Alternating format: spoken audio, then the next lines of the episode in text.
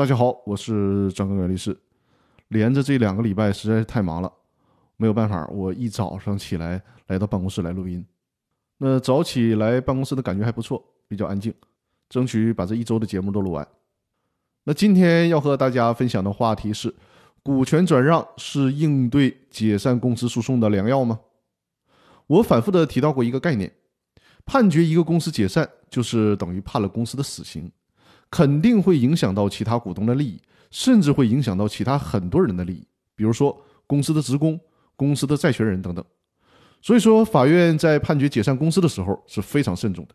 而且按照最高法院给出的意见，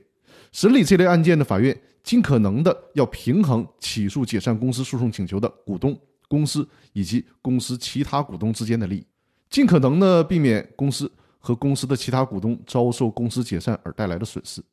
同时呢，还应该想办法的去解决股东之间的僵局，所以说号召人民法院应该尽可能的采取在法官主持和调解下，由公司的其他股东或者是由其他的第三方来受让的方式解决争议。也就是说，尽可能的劝导公司的其他股东或者是其他的第三方去购买想要解散公司股东手里的这些股权，因为想要解散公司的股东核心的诉求无非就是不想干了。那以出卖全部股权的方式退出，肯定是比硬把这个公司解散掉更和谐，对各方的利益损害更小。当然了，这是法院向好的方向去努力，但绝对不是强制原告股东只能通过卖股权的方式解决问题。